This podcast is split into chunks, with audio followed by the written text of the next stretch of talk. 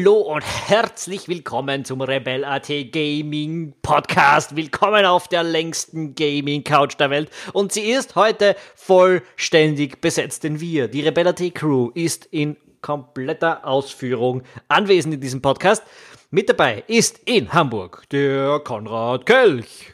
Moin moin und hallo. In Salzburg der Siegfried Arnold. Hallo Tom. Und in Wien West der Georg Pichler. Hi. Im Zentrum der Welt. Ich, Wien Mitte. Tom Schaffer. Naja, Mitte. So in der, irgendwas in der Richtung.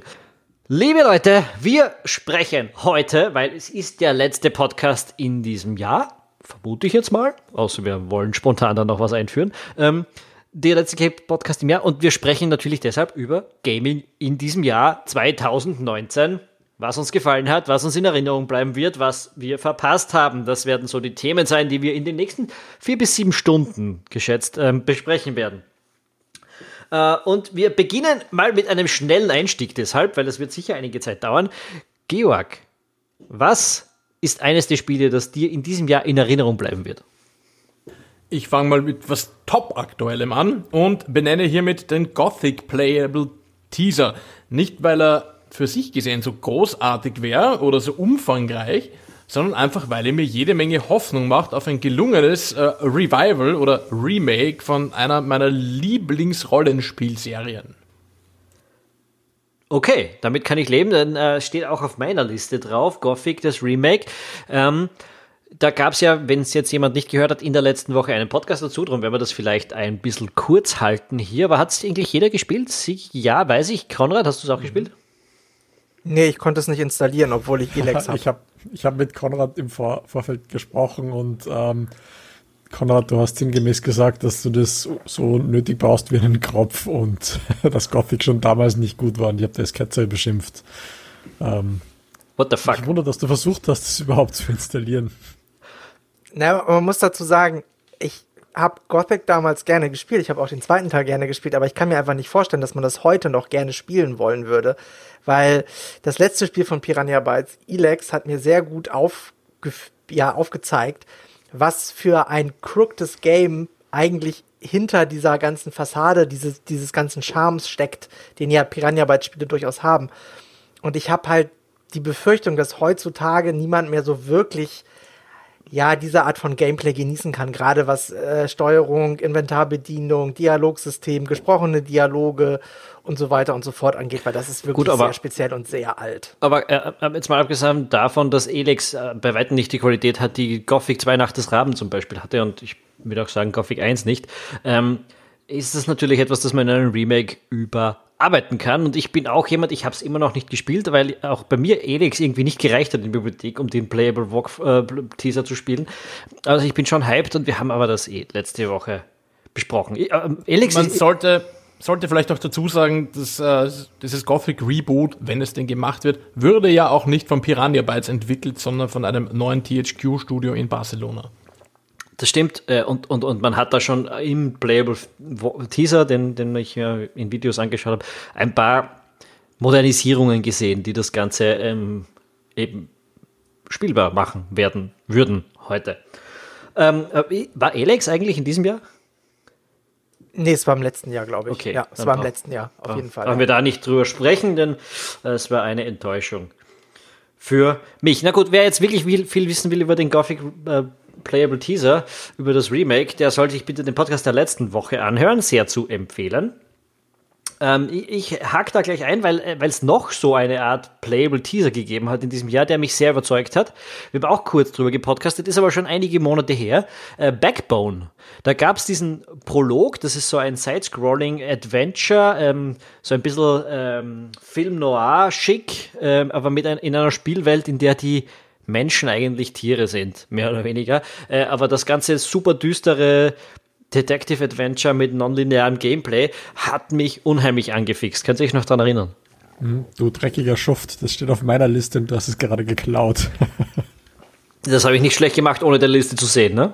Ja, natürlich. Aber ich freue mich auch drauf. Also, das ist eindeutig, eindeutig eines der heißen Spiele für das nächste Jahr. Dieses Jahr war der Teaser und äh, irgendwie, irgendwie finde ich solche Teaser super. Also so wirklich gut durchkonstruierte Proof of Concepts, wo man einfach sich dann freut, ein Spiel irgendwann spielen zu wollen. Was ist dann nicht nur Screenshots und das hat der Backbone einfach extrem gut gemacht. Es ist spannend. Ich kann mich nicht erinnern, dass das besonders häufig vorgekommen wäre in der Spielegeschichte, dass irgendwie so Prototypen rausgegangen sind, äh, auf deren Basis dann gecheckt wurde, ob es die Basis, ob es überhaupt eine Playerbase gibt für die Spiele. Äh, fallen euch da viele ein? Ich meine, Half-Life 2 hat das unfreiwillig gemacht, mehr oder weniger. Äh, aber sonst? Ich glaube, das liegt einfach daran, dass es wahnsinnig aufwendig ist, so einen Teaser erstmal zu produzieren. Ich meine, die Typen, die Backbone jetzt produziert haben, beziehungsweise den Teaser veröffentlicht haben, die haben ja schon ein Funding hinter sich. Und dementsprechend ist natürlich da einfach schon Geld und Kapital vorhanden. Und wenn nur jetzt aber, der es ist ja auch sehr gepolished, ne? Also es ist ja wirklich, man kann es eigentlich sagen, es ist wahrscheinlich der erste Akt des Spiels, den wir da gespielt haben, mehr oder weniger. Und dementsprechend äh, glaube ich einfach lohnt sich das gar nicht, das so anzuteasern und das so mit so einem Aufwand dann reinzudrücken, weil das einfach wahrscheinlich wahnsinnig teuer in der Produktion sein wird. Also ich kann mich jetzt auch nicht wirklich dran erinnern, dass es solche Teaser so wirklich gab. Klar, Early Access kennen wir alle, ne? Aber das ist ja eine ganz andere Geschichte. Da ist ja schon ein fast fertiges Spiel, was einem da präsentiert wird. Im besten Fall.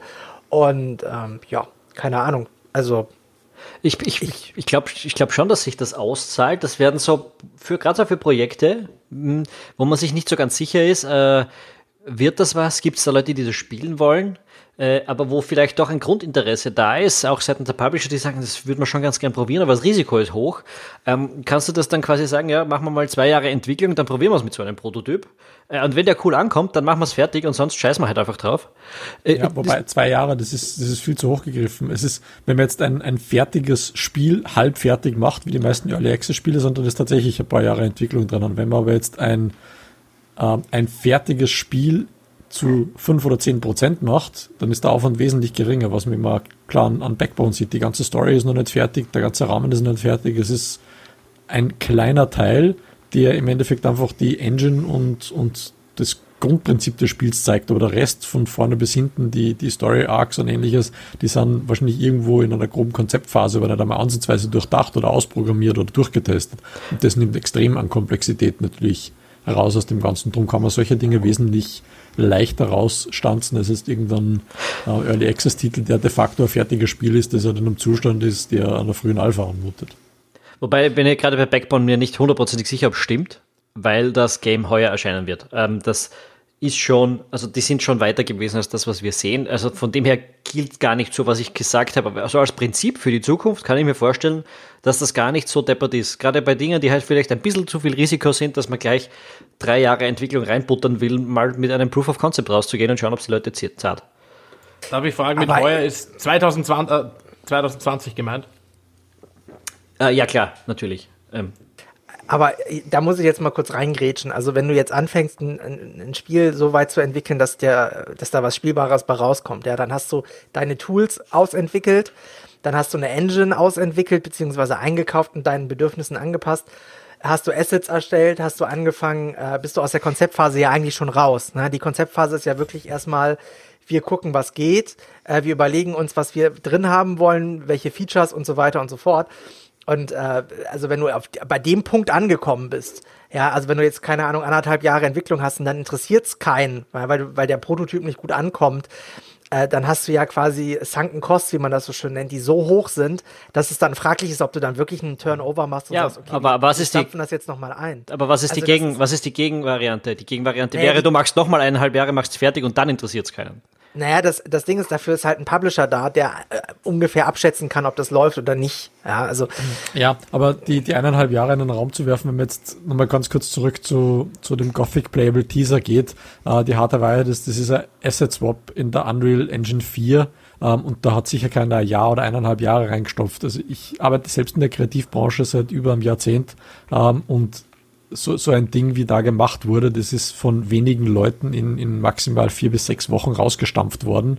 Ähm, so sieht's auch aus. Also das ist, das ist wirklich quick and dirty auf einen sehr, sehr kleinen Teil. Und bei Backbone, ja, weil es ein Funding gab, da ist sicher schon wesentlich mehr reingesteckt worden, aber dass man from scratch eineinhalb Jahre lang was entwickelt und dann ausprobiert, ob es vielleicht läuft, äh, glaube ich nicht. Das also ist entweder wirklich kurz ein Proof of Concept oder man nimmt einen Publisher und bewertet es vorab.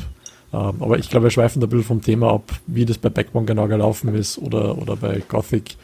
Sei dahingestellt, auf jeden Fall, ich mag solche Dinge, egal wie sie zustande kommen.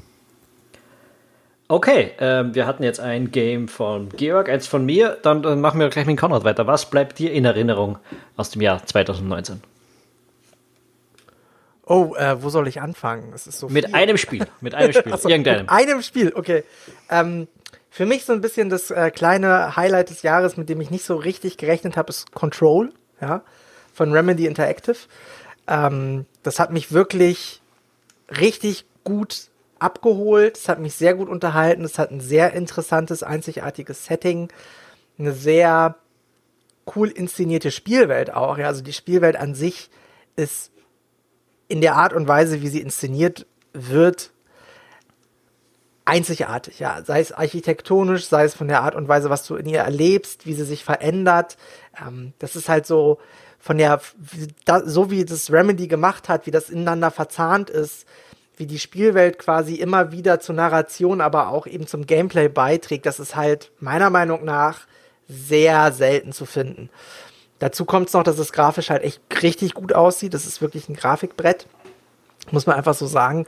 Äh, klar, spielerisch hat es so ein paar Defizite, aber das ist ja typisch bei Remedy-Spielen. Die sind immer spielerisch jetzt nicht so tiefgründig und innovativ, wie man das auf den ersten Blick glaubt. Also eigentlich programmiert Remedy seit 14 Jahren, 15 Jahren so, also seit Max Payne äh, immer wieder dasselbe Spiel, ein bisschen ergänzt um etwas erweitertes Feature-Set, aber das ist es eigentlich grob.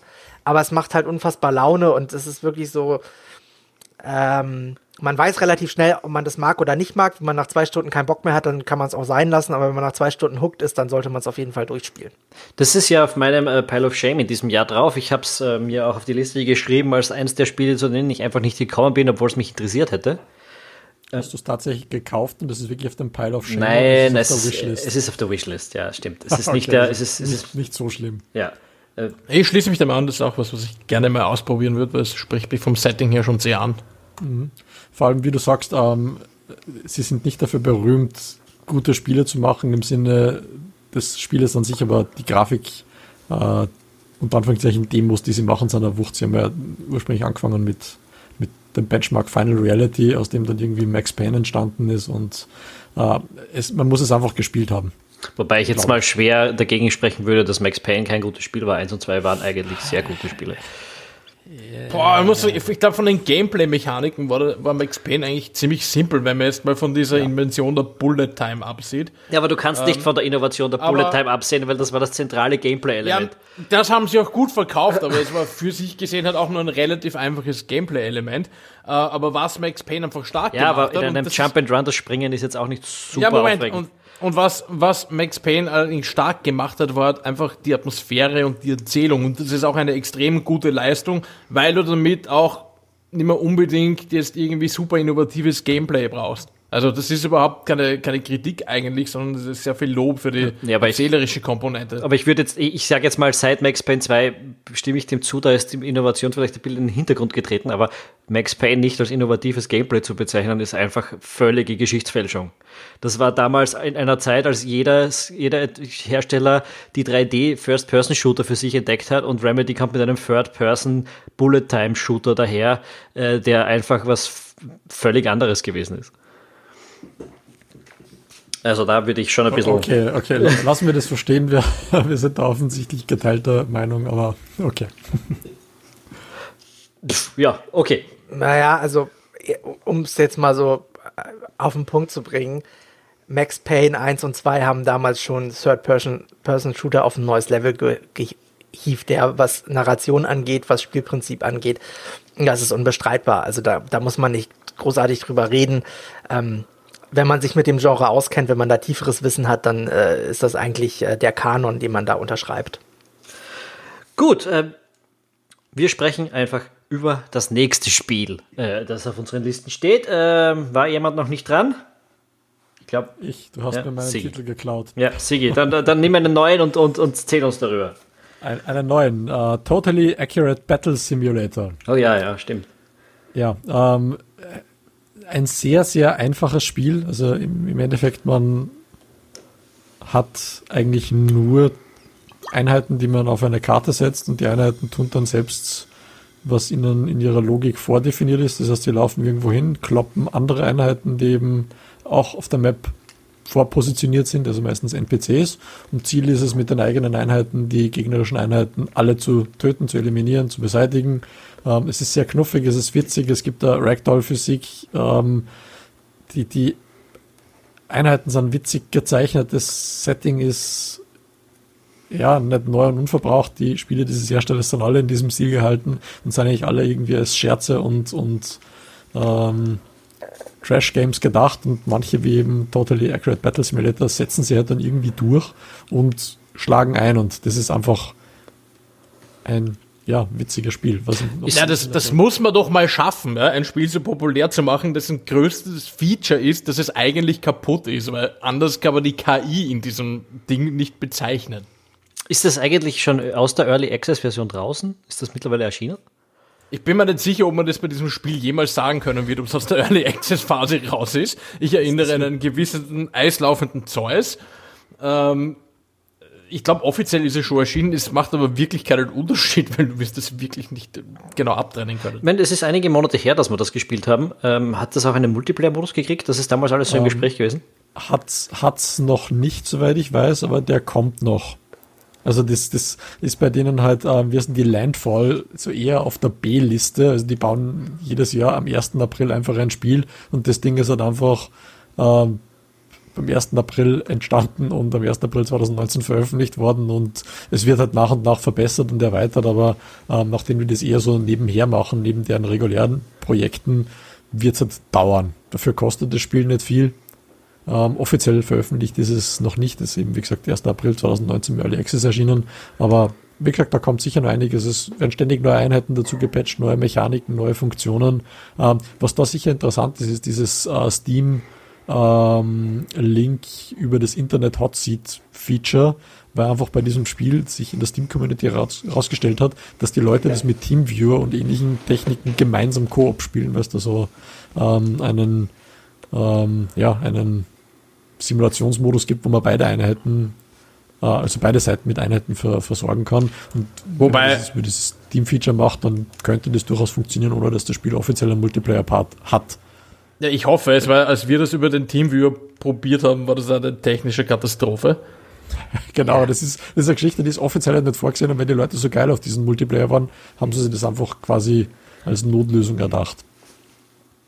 Ja, ich, ich weiß, ich habe mich erinnert, es war ein ziemlich lustiges Spiel, hat für den ein oder anderen Tag durchaus Spaß gemacht. Und ähm, ja, mal schauen, was da noch kommt. Wird vielleicht auch nächstes Jahr wieder mal. Ich habe gerade die Steam Store Page übrigens gecheckt. Ähm, Remote Play wird als offizielles Feature übrigens jetzt schon beworben. Das heißt, die sind auf den Zug aufgesprungen. ähm, ja, äh, wir kommen zum nächsten Spiel. Dann werfe ich mal wieder was rein. Ähm, Whispers of a Machine. Konrad, du und ich, wir haben äh, damals den Podcast zu dem Spiel gemacht. Das ist ein Sci-Fi Nordic Adventure, also ein Retro-Adventure im 2D-Pixel-Look, ähm, das sich durch eine nonlineare Spielweise und Charakterentwicklung ähm, ausgezeichnet hat und uns beiden viel Spaß gemacht hat, oder? Ja, super. Also kann man nur empfehlen, wer sich das noch nicht angeschaut hat, wahrscheinlich alle, ähm, der sollte das auf jeden Fall äh, sich runterladen und spielen. Das ist super geschrieben, super, ja, wahnsinnig gute Dialoge, interessante Charaktere, wenn auch einige ein bisschen zu oberflächlich gezeichnet sind. Ähm, schön gezeichnet, wenn wir schon beim Thema Zeichnen sind. Ist auf jeden Fall ein Blick wert. Äh, kostet ja auch nicht die Welt. Man unterstützt einen kleinen Entwickler ist für Adventure-Liebhaber eigentlich äh, ja No-Brainer. Also das kann man sich wirklich geben. Und wir haben im Podcast ja auch sehr detailliert aufgezeigt, warum wir so denken und was uns besonders an diesem Spiel fasziniert hat. Deswegen äh, hört euch den Podcast nochmal an, wenn ihr jetzt nicht sicher seid. Aber von mir ist es auf jeden Fall ähm, ja auch eine Platzierung auf meiner Liste wert. Mhm. Ich habe sogar ganz oben. Das war das Erste, was mir eingefallen ist in diesem Jahr, äh, das ich gerne erwähnen würde heute. Äh, Hat es noch wer gespielt von euch, Jungs? Ja, ich habe es auch ganz oben auf meiner Liste. Ich habe mich aber nicht getraut, es zuallererst zu nennen, weil ich wusste, dass der Konrad das Spiel sehr, sehr mag. ähm, jetzt ist er einfach zuvor gekommen. Also ich habe es auch sehr, sehr genossen. Also bezüglich dem, dem Grafikstil, es ist pixelig, aber es ist, wie, wie du sagst, schön gezeichnet. Es ist unterm Strich nicht das schönste Spiel, aber im, im Sinne des Stils ist es sehr, sehr gut umgesetzt. Also wer jetzt ein grafisches Wunderwerk erwartet im, im Kontext eines Adventures, ähm, man muss mit dem Pixel-Look leben können. Und wenn man das mag, steht nichts im Weg. Rein storytechnisch und auch spielerisch absolut empfehlenswert. Ich muss sagen, es gab noch ein paar Adventures, die ich ganz gut fand. In diesem Jahr war insbesondere, äh, würde ich ganz gerne noch Gibbers hier erwähnen. Das ist irgendwie so ein 2D-Comic-Adventure, schaut ein bisschen so aus, wie Monkey Island 3 damals ausgesehen hat, hat auch ungefähr alle 20 Spielsekunden eine Monkey Island-Anspielung äh, im Gameplay drin und ist eigentlich ziemlich gut geglückt. Wir sind leider nie dazu gekommen, einen eigenen Podcast dazu zu machen. Ähm, aber auch ein Spiel, das ich äh, auf dieser Liste heuer gesetzt habe und das ich ja, so zusammenfassend schon ganz gerne empfehlen würde. Also wenn man sich für Comic Adventures interessiert, schaut euch mal Gibbous an, den einen oder anderen äh, Trailer, ob euch das zusagen könnte. War eigentlich ziemlich cool. Hat auch einen sehr guten Humor. Also, wenn man äh, einen schlechten Tag hat im Büro oder auf der Arbeit allgemein, eine Runde Gibbons und äh, es läuft da, würde ich sagen. Ja? Also, es ist wirklich sehr pointiert geschrieben. Klar, es gibt viele Monkey Island-Anspielungen, ne? dreiköpfiger Affe und so weiter. Hat eine wesentlich höhere Rätseldichte, muss man sagen, als die. Als, ja, das ja. stimmt. Ja, die Rätsel sind auch teilweise nicht ganz ohne. Manchmal ist es auch so ein bisschen exhausting, aber insgesamt ist es wirklich ein sehr lustiges Adventure, was man sich auf jeden Fall geben sollte. Hm. Gut, äh, Georg, du bist wieder dran mit einem neuen Spiel.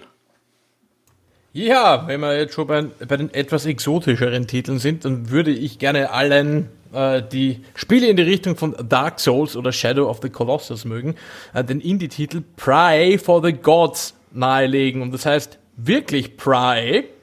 Und ähm, der Grund ist auch der Grund, warum dieses Spiel etwas breiteren Kreisen äh, bekannt wurde, dass sich die Firma Bethesda darüber aufgeregt hat, dass dieses Spiel ursprünglich Pray for the Gods äh, nannte, weil man könnte es ja aus irgendwelchen Gründen mit ihrem Spiel Pray verwechseln.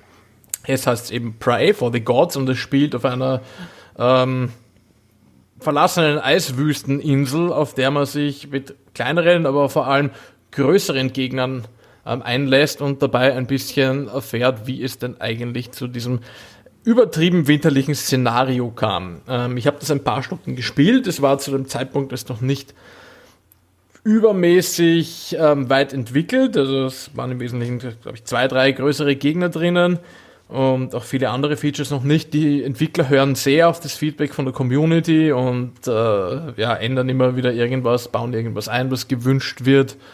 Ähm, ja, wer es mag, sehr stimmungsvoll. Grafik nicht mehr ganz State of the Art natürlich, halt ein Indie-Game, aber wirklich, wirklich ähm, empfehlenswert. Schaut es euch an. Ja, es erinnert mich irgendwie so an diesen Sony-Titel. Wie hat der geheißen? Ähm, na, verdammt, wo du auch so durch die Gegend gerannt bist und große Viecher niedergeglaubt hast. God of War? Nein, nein, nein, nein, nein. Äh, ist mehr so, viel mehr Walking. Shadow of the Colossus? Yes, das, das da. Also wenn ich mit Das habe hab ich eingangs eh erwähnt. Ja. Ah, sorry, das habe ich irgendwie überhört. Äh, okay, dann lassen wir äh, das. Hat das sonst jemand gespielt? Nein. Ne? Nein. Nein. Oh. Gut, Sigi. Sigi ist wieder dran. Ähm, ja, Mindustry, kurz und knapp, ähm, haben wir auch vor einigen Wochen im Podcast gehabt. Da haben der Georg und ich endlos viel Zeit versenkt mittlerweile. Das ist ein Indie-Titel, den es auf de facto allen Plattformen, die man sich nur irgendwie vorstellen kann, gibt. Äh, also Open Source Game ist kostenlos oder optional kostenpflichtig auf Steam. Und es ist im Grunde eine Art Tower Defense gemischt mit Factorio in Light. Also sehr einfach, einsteigerfreundlich, kaum ressourcenintensiv, Pixelgrafik, die zweckmäßig ist, leicht zu erlernen und nette Community macht süchtig.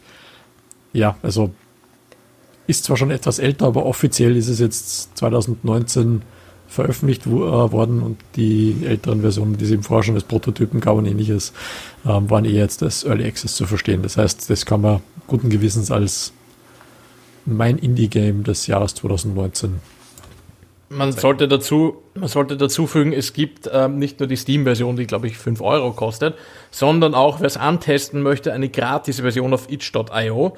Ähm, die hat dann halt keinen komfortablen Server-Browser und so, aber ist sonst im Prinzip das gleiche Spiel. Äh, was ich noch dazu einwerfen würde, ich mag eigentlich Crafting in vielen Spielen nicht besonders, weil es mir ein äh, Spielerlebnis unnötig verkompliziert, vor allem wenn es dann in Spielen passiert, in denen es eigentlich so keinen Platz haben sollte, wie zum Beispiel bei ähm, We Happy Few. Äh, mit, äh, mit Mindustry oder Mindustry oder wie immer man das jetzt ausspricht, äh, habe ich mich tatsächlich anfreunden können. Das Siege hat schon gesagt, wir haben nicht wenig Zeit damit verbracht, äh, hunderte Monsterwellen zurückzuschlagen. Äh, und ja, ich glaube, das könnte mein Sprungbrett auch zu anderen Spielen wie Factoria oder Minecraft oder so werden. Minecraft, okay.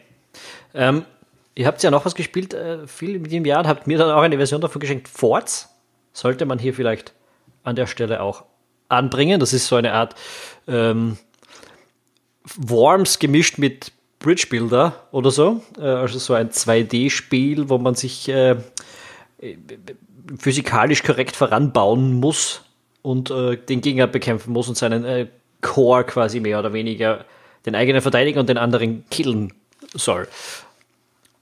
Habt ihr dann auch eigentlich nach den ersten eineinhalb Monaten Zeit reingesteckt? Boah, wir haben es jetzt schon länger nicht mehr angeworfen, aber ich hätte durchaus mal wieder Bock darauf. Das ist dann vielleicht was für die Feiertage, weil auf meinem Laptop ja eh nichts mit anspruchsvoller 3D-Grafik laufen wird. Ähm, ja, ist ein sehr, sehr lustiges und auch sehr zugängliches Spiel. Du hast es recht gut beschrieben. Es ist Echtzeit Worms gepaart mit Bridge Builder. Ähm, es ist minimal Ressourcenabbau dabei, äh, weil man halt Energie erzeugen und äh, Erz abbauen muss aber so das Kernkonzept ist wirklich einfach verständlich und man kann da relativ viel rausholen. Auch da äh, muss man sagen, ein Spiel mit einer sehr netten Community, das recht aktiv gespielt wird. Äh, wer solche Games mag, bitte, bitte unbedingt reinschauen. Ja, äh, Konrad, du bist, glaube ich, schon verzweifelt, weil wir dich schon so lange nicht mehr sprechen lassen haben. Naja, verzweifelt würde ich jetzt nicht sagen, ne? aber ich fühle mich hier ein bisschen äh, nicht beachtet. Ja, ich krieg schon nee, empörte äh, SMS nebenbei so. Ja, Ja, nicht ohne Grund. Weil äh, so ein bisschen äh, muss ja hier jemand die AAA-Fahne hochhalten, wenn äh, wir sonst immer im Indie-Kosmos äh, uns aufhalten. Ich schaue gerade meine Liste durch, ich tatsächlich kein einziges AAA-Game drin. Ja, ja, das lässt tief blicken. Ähm, für mich eins der Spiele des Jahres 2019 und äh, wer es noch nicht gespielt hat, der soll bitte jetzt sofort in den nächsten Laden gehen oder in den Nintendo eShop und es sich runterladen. Es ist Zelda Link's Awakening. Das ist aber. Punkt. Würdest du das als AAA-Game sehen? Ich weiß nicht, das ist ja. ein, ein, Remake vom, ja. vom Ursprungs Es ist fucking Zelda. Und es ist auch nicht das Ursprungs-Zelda. Also jetzt, jetzt, also wirklich mal Buddha bei die Fische. Link's Awakening ist das einzige Zelda, was jemals für den Game Boy rausgekommen ist. Und es ist ein Spiel, das so unfassbar gut gealtert ist, dass Nintendo ist 30 Jahre später, plus minus, inhaltlich unverändert rausbringen konnte. ja, grafisch ist es natürlich hochgradig aufpoliert, aber inhaltlich ist es wirklich fast eins zu eins deckungsgleich mit dem Urspiel, bis auf ein paar Komfortfunktionen, die sie angepasst haben, damit der heutige Gamer sich nicht komplett vor den Kopf gestoßen fühlt. Und es funktioniert immer noch wunderbar. Es ist so wie, es ist so ein typisches Switch-Spiel, was auch auf der Switch richtig Sinn macht, weil man kann es sehr gut so in halbstündigen Episoden spielen, weil man kommt sehr schnell wieder rein, man hat sehr schnell wieder Spaß.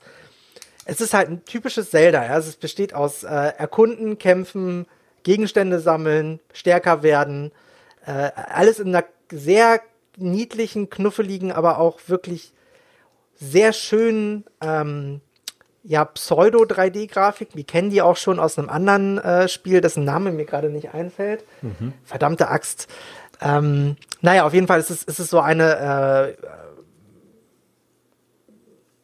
äh, ja, so eine äh, sehr, ein sehr eigen, eigener Optikstil. Ähm, ja. Es, äh, muss sagen, es das ist, ist ja auch eins der Spiele, das bei mir auf der Liste steht und das ich, zu dem ich aber auch nicht gekommen bin, wie auch Luigi's Mansion 3 und deshalb ist meine Switch diesen, dieses Jahr eigentlich eher mit älteren Spielen beschäftigt gewesen. Ich habe viel Mario Kart und so gespielt, aber nicht wirklich Neues. Schande. Aber Zelda, äh, bei Zelda Link Awakening muss man ja sagen, äh, als ich mich vor ein paar Jahren angefangen habe, für Game Design zu interessieren und ein bisschen selbst Spiele zu programmieren wieder und, und geschaut habe, was, was kann man da so machen, das ist ja tatsächlich immer noch eines der Lehrbeispiele wie man Spiele so baut, dass man nicht lange Tutorials braucht, dass man keine 200-seitigen Texte über den Bildschirm laufen lassen muss, wie man das so alles machen kann, ähm, wie man alles, alle Dinge tut, sondern dass einfach dich mit geschickter, auch mit Psychologie, äh, auf Dinge bringt und dich äh, im Spiel lernen lässt, wie es funktioniert, wie es ja auch Breath of the Wild im Prinzip weiterlebt. Also wie halt Nintendo das kann wie fast niemand sonst. Ja, genau, also man muss einfach dazu sagen, äh, darf ich kurz, ich, dann kannst du, ich, das dauert nicht lange. Danke. Es ist, man muss es einfach sagen, Nintendo hat es einfach drauf, ein Spiel sich selbst erklären zu lassen, ohne dass es aufdringlich ist. Und jetzt komme ich nochmal zum Grafikstil, weil ich ja gerade so ein bisschen rumgestottert habe und nicht drauf gekommen bin. Es gleicht vom Grafikstil her Octopath Traveler und das ist quasi so ein Pseudo 3D mit so ein bisschen Pixel, aber nicht wirklich Pixel, aus so einer Tilt- und Shift-Perspektive. Das heißt, die Hauptfigur, also in dem Fall Link, ist immer sehr stark im Fokus und die Spielwelt drumherum ist sehr weit ausgeblurrt. Und das funktioniert halt super, weil es diesen Retro-Charme vom Gameboy auch mit einfängt. Und dementsprechend ist es wirklich für jeden Zelda-Fan sowieso ein No-Brainer, aber auch für jeden nostalgisch verklärten Gamer ein wirklich positiver Ausflug in alte Gameplay-Gefilde. Punkt. Ähm, was ich dazu erwähnen wollte, weil, weil du jetzt gesagt hast, Tom, ähm, dass eben Link's Awakening so als, als, als Cookie-Cutter für Spieleentwicklung gedacht ist. Ähm, eigentlich ist A Link to the Past dieser Cookie-Cutter. Link's Awakening ist de facto dasselbe Spielprinzip, was eben A Link to the Past schon für den SNES eingeführt hat, nur eben dann auf den Game Boy umgemünzt. Für mich ist jetzt A Link to the Past der Alltime favorite Ich habe Link's Awakening im Game Boy damals auch gerne gespielt. Und zu meiner Schande hatte ich bis jetzt keine Switch. Das wird sich jetzt dann ändern. Ähm, dem Christkind sei Dank. ähm, und dieses Spiel steht tatsächlich auch auf der Liste, die ich unbedingt wieder spielen möchte. Ich habe jetzt auch vor kurzem auf meinem SNS wieder A Link to the Past gespielt, nur auf ähm, ähm, meinem Super Game Boy Link's Awakening. Das kannst du einfach nicht mehr spielen. Das schaut brutal wild aus. Link to the Past am SNS geht noch, aber ich bin froh, dass es dieses Remake gibt und ich bin einfach scharf drauf. Das wird auf jeden Fall gekauft. Und wenn mir der Konrad das schon so schmackhaft macht und sagt, das muss ich, dann werde ich das machen. Da kann ich jetzt vielleicht einhaken, weil ich ein sehr ähnliches Spiel erwähnen möchte. Oder auch gar nicht. Ähm, weil ich ja gerade gesagt habe, diese Spiele erklären sich selbst, ohne dass man Interfaces hat, ohne dass man lange Bildschirmtexte hat. Das absolute Gegenteil ist diesen Jahr, dieses Jahr wieder erschienen äh, von Paradox, Imperator Rome. Wir haben es gespielt. Ich habe wieder mal ein Paradox-Game ausgepackt, äh, um, um zu versuchen, mich in diese Komplexität reinzugraben. Und ich habe es wieder nicht geschafft. Aber ich finde trotzdem, äh, ich kann bei den Spielen erkennen, dass sie großartig sind, auch wenn ich es einfach nicht zustande bringe. Ähm, damit wirklich viel Zeit zu verbringen, weil ich einfach die Lernkurve nicht hinter mich legen mache. Also wir haben eh schon öfter gesagt, Stellaris ist die große Ausnahme und das ist eins der Games, das ich eigentlich heuer wieder 20 Mal spielen wollte und nie dazu gekommen bin. Aber Imperator Rome, finde ich, äh, äh, verdient eine Honorable Mention hier im Podcast, auch wenn es die ewig gleichen Schwächen hat und äh, für mich persönlich eigentlich gar nichts ist. So Wenn wir schon dabei sind. Wenn Bitte? wir schon dabei sind. Spiele, die wir selber niemals spielen werden, weil sie uns einfach zu schwer sind oder wir sie nicht ergründen können, sage ich einfach nur Sekiro Shadows Die Twice. Ja? Oder wie man auch sagen könnte, Sekiro Conrad Dies a Lot. Ähm, oder wie man auch sagen könnte, Dark Souls Klon Japan. Äh, ist kein oder Dark Souls Klon, ist ja von den Entwicklern von Dark Souls, du. Newbie. Ja, und deshalb ist es trotzdem ein Klon. Nein, ist kein Klon. Du, als Entwickler, als, als Autor des Werkes kannst du dein Werk nicht klonen, du kannst es nur imitieren. Aber gut, darüber reden wir in einer weiteren Folge, wenn es heißt, Konrad erklärt die Gaming-Welt. Heute der Feuilleton-Teil. Nein, es ist unfassbar lustig. Ich habe sehr viel Energie schon in die, in die Souls-Spiele gesteckt. Ich habe wirklich, glaube ich, jeden Teil zumindest einmal angespielt. Und ich glaube, bis auf Bloodborne und Dark Souls 3 war ich da nie sehr erfolgreich drin. Und Sekiro krempelt das ganze Spielprinzip ja nochmal um. Das ist jetzt nochmal schneller, nochmal mehr auf Timing gemünzt. Und wer mich kennt, der weiß, Timing ist nicht mein zweiter Vorname. Deswegen, ich habe es versucht, ich habe sogar gestreamt, glaube ich. Es gibt bei Twitch eine Stunde, wie ich reingeschaut habe. Und ich bin bei den ersten vier Gegnern schon so oft verreckt, dass ich irgendwann keinen Bock mehr hatte. es ist einfach wirklich, ich versuche dieses Genre zu lieben und ich kann es auch ein Stück weit anerkennen für seine Leistung und für die Art und Weise, wie es einfach äh, Gameplay nochmal um eine neue Komponente bereichert, beziehungsweise eine Komponente von Gameplay wieder hervorgräbt, die eigentlich so total vergessen wurde, nämlich den Spieler so lange zu frustrieren, bis ihn das Erfolgserlebnis so hart motiviert, dass er allein deswegen weiterspielt. Und ich bin einfach nicht wahnsinnig gut da drin, aber ich versuche es. Ich habe äh, und das belustigt mich immer wieder, weil es ist, man, das muss man einfach zweifellos anerkennen. Es ist ein wahnsinnig gutes Spiel, was dahinter steckt. Es ist auch von der Präsentation her und so weiter. Es ist wirklich sehr, sehr gut gemacht. Ähm, es ist frage nur einfach gerade- nicht mit mir kompatibel.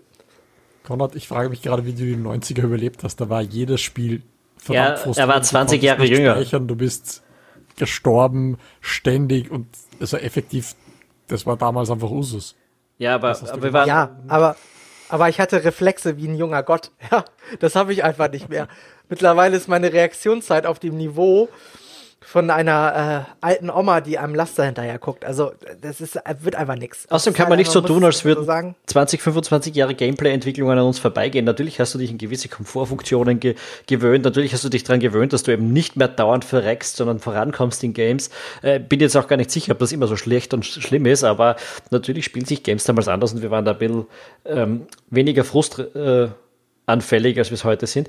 Ähm, äh, Sekiro ist eines der Spiele, konnte ich nicht spielen, obwohl ähm, seit Dark Souls 3 habe ich mich mit der Serie angefreundet. Wir können uns daran erinnern, vielleicht im Podcast über Dark Souls 3 damals äh, habe ich noch ordentlich gerantet, äh, weil das in den ersten 15 Stunden mir eigentlich wirklich nicht aufgegangen ist, was da so cool dran ist.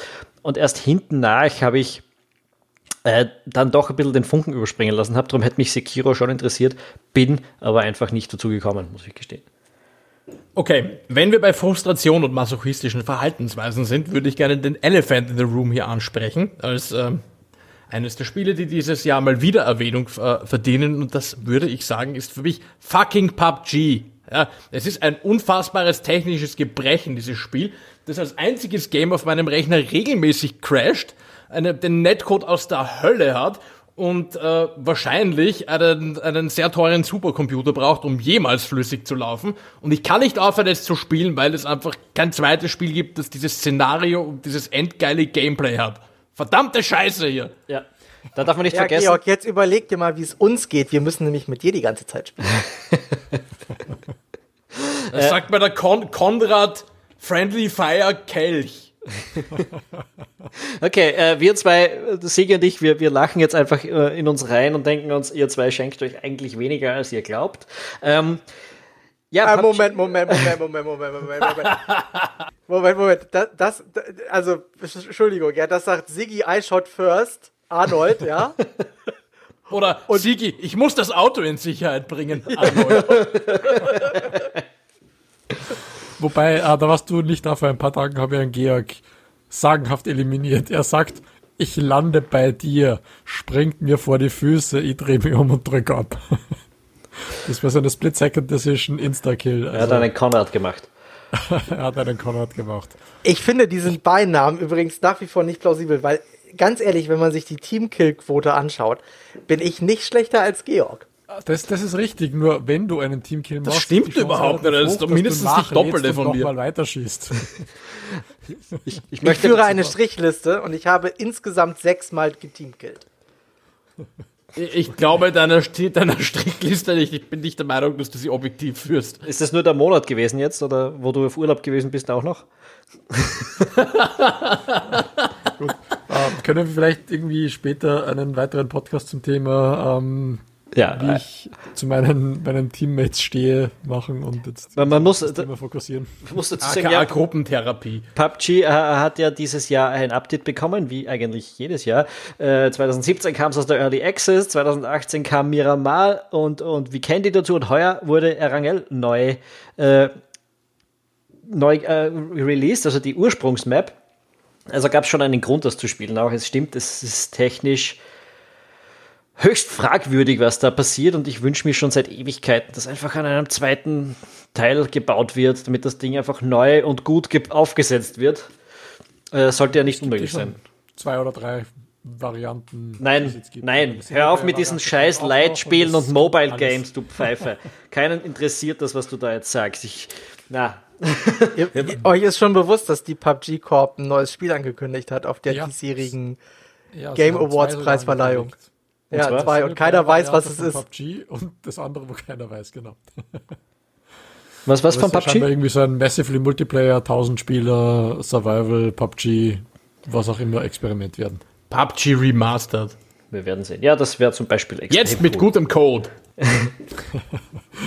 Ähm, okay. Aber ähm, weil wir, weil wir jetzt gerade bei PUBG sind und es sich doch relativ lange hält auf den diesjährigen Game Awards, ähm, ist Fortnite als longest lasting Game geawardet worden. Was ich ich habe nicht gehört, was er gesagt hat. Ich habe nur so, so einen langen hohen Ton gehört.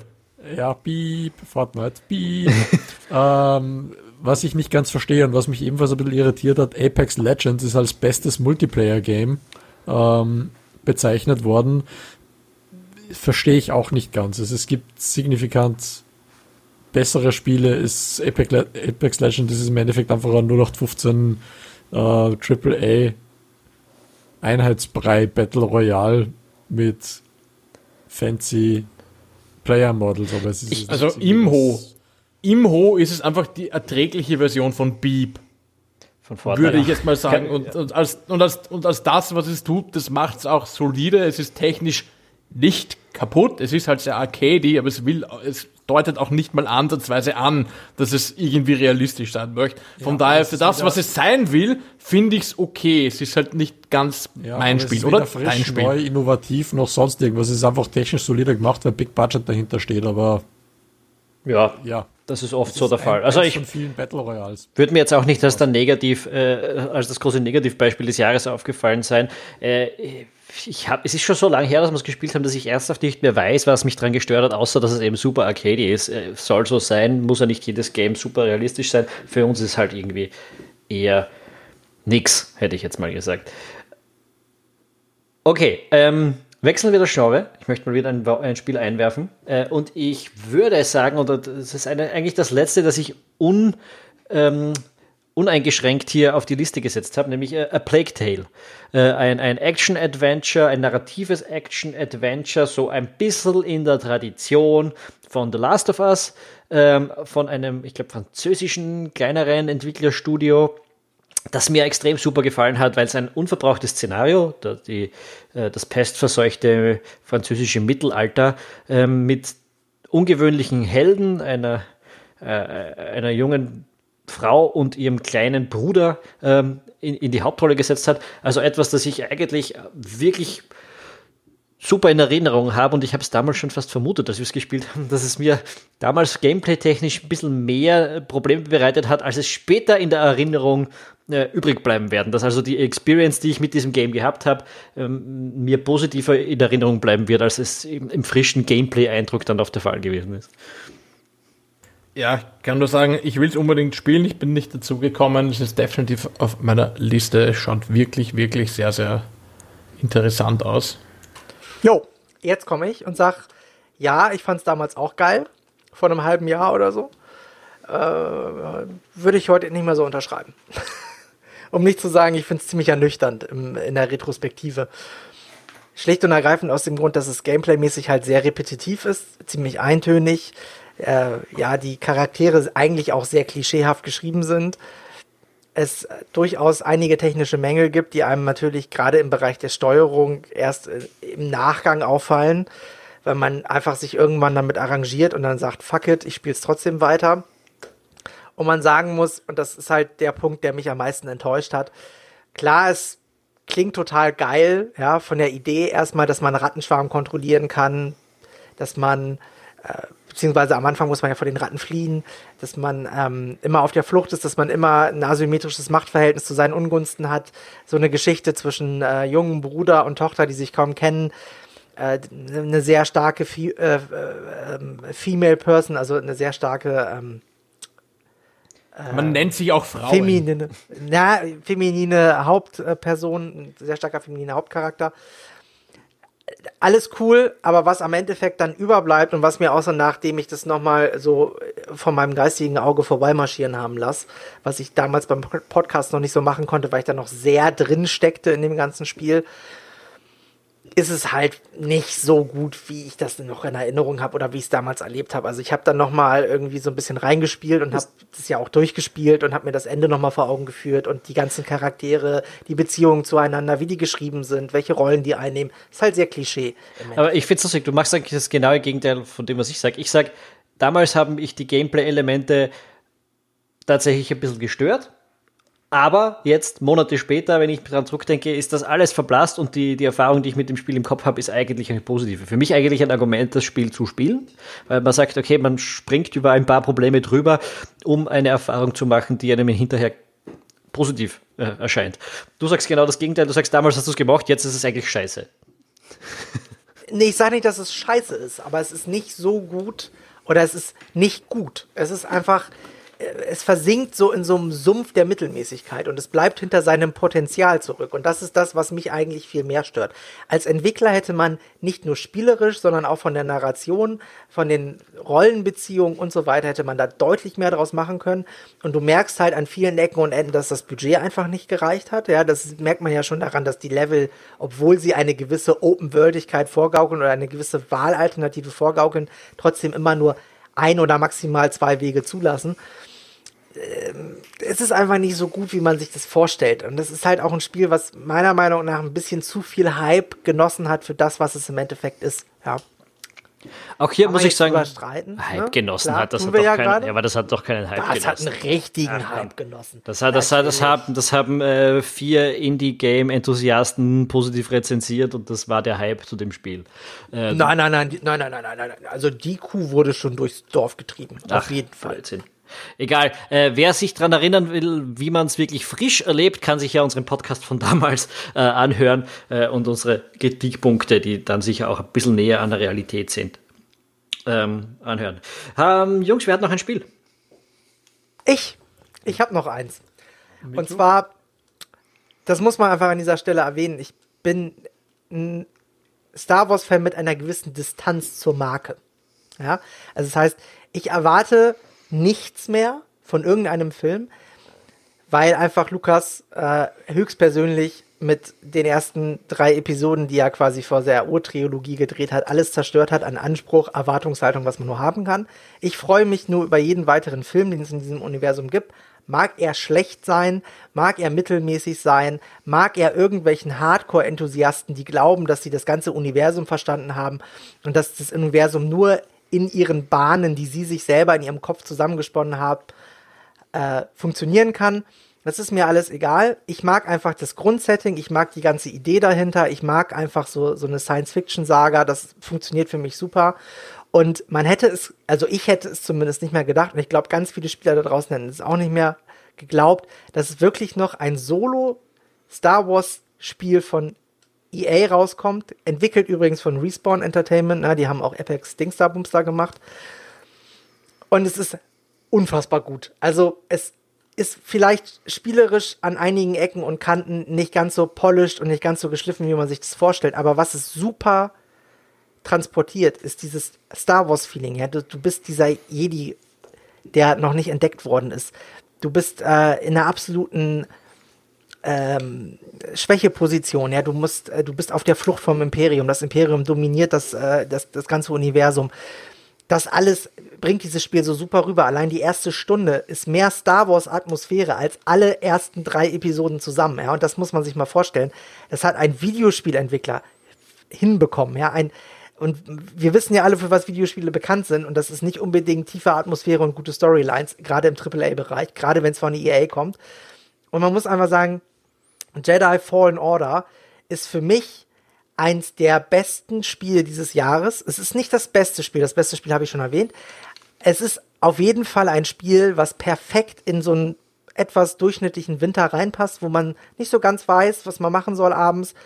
Haut, haut, haut's, aus, haut's euch rein, taucht in Star Wars Atmosphäre ab. Es ist, hat gute Charaktere, es ist gut geschrieben. Es könnte ein bisschen storymäßig ein bisschen dichter inszeniert sein. Es ist auch vom, vom Schwierigkeitsgrad her sehr unausgewogen stellenweise. Es ist bockschwer, muss man dazu sagen. Es ist ein bisschen Souls-like, aber es macht unfassbar Spaß. Und es ist wirklich das Star Wars-Spiel, was ich mir erhofft hatte und wo ich nicht mehr dran geglaubt habe. Period. Gott sei Dank, denn das war ein sieben Minuten Vortrag über Star Wars äh, Jedi Fallen Order. ähm, ich habe es auch das Spiel nicht geschafft, also nicht dazu gekommen, es zu spielen. Hätte ich es schon ganz gern gemacht, obwohl ich sagen muss, dass ich die Trailer sehr unsexy gefunden habe. Es hat irgendwie so super beliebig gameplay-technisch in den Trailern ausgeschaut. So, also, okay, Gegner, drei, vier Schnetzlereien, manchmal halt fünf, sechs Mal draufhauen, weil der Gegner ein schwerer Gegner ist, dann weiterlaufen, Gegner, drei, vier Schnitzlereien, vielleicht mal fünf, sechs, weil der Gegner halt ein schwerer Gegner ist und irgendwie so hat's in den, in diesen Gameplay-Reveal-Trailern, wo, wo du so 15, 20 Minuten Gameplay, glaube ich, auf der E3 damals gesehen hast, gewirkt. Super, super schön, aber irgendwie auch super uninteressant. Du meinst, ich hätte dazu, hätte dazu eine Frage. Ja? Ähm, die letzten Star Wars Spielen, äh, letzten Star Wars Spiele abseits von Knights of the Old Republic, die mir gefallen haben, waren so diese, diese Shooter rund um die 2000er herum. Ich weiß es nicht mehr, Jedi Academy, Jedi, Jedi Outcast, Knight, die Jedi Knight Serie. Genau, ähm, die haben mir noch sehr gefallen, die habe ich sehr atmosphärisch gefunden vor allem, auch wenn sie gameplay-technisch vielleicht nicht super innovativ waren. Äh, kann man es damit vergleichen, Konrad? Gameplay-technisch, Alter, was habt ihr für Spiele innovativ gefunden Anfang der 2000er Jahre? Das, das ist, war nicht meine Frage. E egal, da, wenn wir jetzt damit anfangen, dann sitzen wir morgen um sechs noch. Ähm, nein. Also, man muss es ein bisschen sagen, man muss es ein bisschen eingrenzen. Das Spiel fängt in einer sehr schlauchigen Actionsequenz an.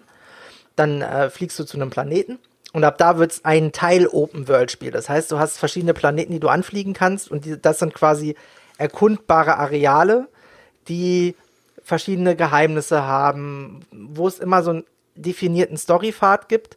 Allerdings so ein bisschen Metrovenia-mäßig, so ein bisschen Metroid Prime-mäßig, man erst zu späteren Punkten an gewisse Bereiche in dem Level kommt, weil man eine neue Fähigkeit erlernt hat. Ähm, ich habe allerdings weniger, weniger das Gameplay an sich gemeint. Ja, ich, darf ich kurz, darf ich kurz einmal dazu kommen. Von der Atmosphäre her ist es sehr nah an diesen Jedi-Spielen, ja, an Jedi Outcast und so weiter. Es ist von der Erzählung her sehr gut und es ist auch vom Spielgefühl, es ist halt ein Third-Person-Lichtschwert-Schnetzler im Groben und Ganzen, ja. Es ist halt wirklich sehr Star Wars-mäßig inszeniert, ja. Sei es die Mucke, sei es die Art und Weise, wie einfach die Narration abläuft und so weiter. Das ist wirklich sehr nah an dem Star Wars-Universum dran und das ist, ja, also es huckt einen relativ schnell als Star Wars-Fan.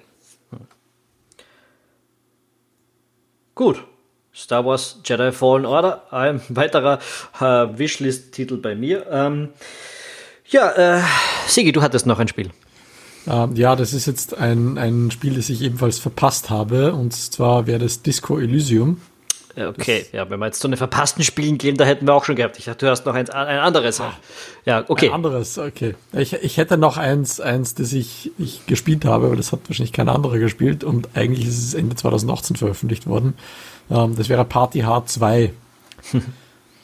ähm, wollten wir ursprünglich einen Podcast darüber machen. Es ist dann aber auf dem Pile der Wir haben keine Zeit ähm, gehabt, um das alle zu spielen gelandet. Und ähm, ich habe es, weil ich den Vorgänger sehr, sehr mochte, auch gespielt. Ähm, es ist ein bisschen so im, im, im Setting von Kommandos. Das heißt, man ähm, hat Gegner, die bestimmten Abläufen und Mustern folgen in ihren Bewegungen und man hat ein Ziel zu erfüllen auf der Map und letztlich ähm, ist das Szenario eigentlich so, dass man als, als Massenmörder auf einer Party alle Menschen umbringen muss, die da existieren und nicht von der Polizei erwischt werden muss. Das ist ein bisschen ein, ein morbides Szenario, aber es ist ähm, ein bisschen hektisch, es ist taktisch und es ist randomized. Das heißt, die Maps sind nicht immer gleich, sie sind schön gezeichnet, der Look ist fantastisch im Vergleich zum Vorgänger nochmal deutlich draufgesetzt und man kann einfach irrsinnig viel Zeit rein versenken. Es sind kurze Sessions. Ähm, wenn man gescheitert ist, dann lasst man es einen Tag liegen und fängt am nächsten Tag wieder an. Also es geht so in die, in die frustrierende Spiele, die dir dann belohnen, wenn du ähm, tatsächlich mal einen guten Lauf hast, Geschichte. Also für Menschen, die Kommandos mochten oder Monaco, also solche Spiele, wo man einfach hektisch schnell äh, bestimmte Bewegungsmuster der Gegner erkennen muss und dann einfach schnell durch Maps durchsaust, äh, aus Top-Down-Perspektive uneingeschränkt empfehlenswert. Also ich kann Kommandos darin jetzt nicht wirklich erkennen, bei Monaco eher, hätte ich jetzt gesagt. Ich habe es auch ausprobiert damals, äh, hat mich weil es mich irgendwie grundsätzlich ästhetisch angesprochen hat, aber dann im Gameplay nicht wahnsinnig überzeugt hat. Also diese ganze Hektik ist an und für sich ja schon mal nicht ganz meins, aber eben dann auch, ja, es funktioniert alles nicht ganz so äh, smooth, wie ich mir das in dem Fall dann vorstellen hätte wollen. Ähm, ist ein ganz nettes kleines Game, aber hat mich dann nicht gehuckt. Das ist auch einer der Gründe, warum es nicht lang genug gespielt hat, dass wir darüber reden hätten können. Ähm, aber auch ein Spiel, das irgendwie Anfang letzten oder Ende letzten Jahres rausgekommen ist, dass wir Anfang des Jahres mal ein bisschen gespielt haben, auch einen Podcast drüber gemacht haben. Äh, und dann aber irgendwie aus irgendeinem Grund aufgehört haben, ich nehme mal an, weil es nicht jeder von uns hat und wir halt gerne gemeinsam spielen, Insurgency. äh, Sandstorm ist ein, ein Multiplayer-Shooter auf brutale Realität getrimmt, so ein bisschen, sehr reduziert von allen Gameplay-Mechaniken, kaum Insert, äh, sehr viel Feedback rein über die, die tatsächliche Spielerfahrung. Ähm, hat mir eigentlich sehr, sehr gut gefallen, vom, von, von allem her haben wir dann aber einfach nicht mehr weitergespielt, obwohl es das ganze Jahr über immer wieder große Updates erfahren hat, neue Modi, neue Maps bekommen hat äh, und ich würde es ganz grundsätzlich gerne auch wieder mal anschauen. Georg, glaube ich, du hattest es auch. Warum sind wir da nicht zurückgekehrt? Moment, Moment, ich hatte gerade akustische Probleme. Um welches Spiel geht es? Insurgency. Insurgency, okay. Es geht um Insurgency. Äh, wir sind, glaube ich, deswegen nicht zurückgekehrt, äh, weil es, ich vermute, keinen von uns so wirklich gepackt hat, weil es ist halt im Endeffekt ein modernes Counter-Strike in einem, äh, in einem, in einem, das wirklich schön aussieht und vor allem akustisch extrem immersiv ist. Aber abgesehen von der Tech-Komponente fehlt diesem Ding irgendwie etwas, etwas Eigenes, irgendwas, was einen jetzt fesseln würde, wenn man nicht extrem auf diese Art von Genre ähm, abfährt. Und ich mag Shooter wie PUBG, die jetzt nicht so super schnelllebig sind, aber ich mag eigentlich Counter-Strike nicht so gerne.